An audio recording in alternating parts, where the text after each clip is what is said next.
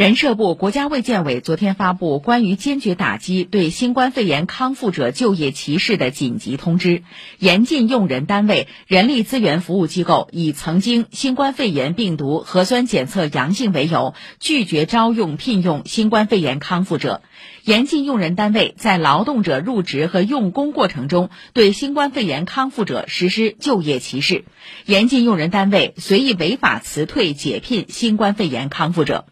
通知要求加强排查检查，发现一起严肃处理一起。人社部、国家卫健委将适时对各地区落实情况进行明察暗访，推动各项要求落实落地。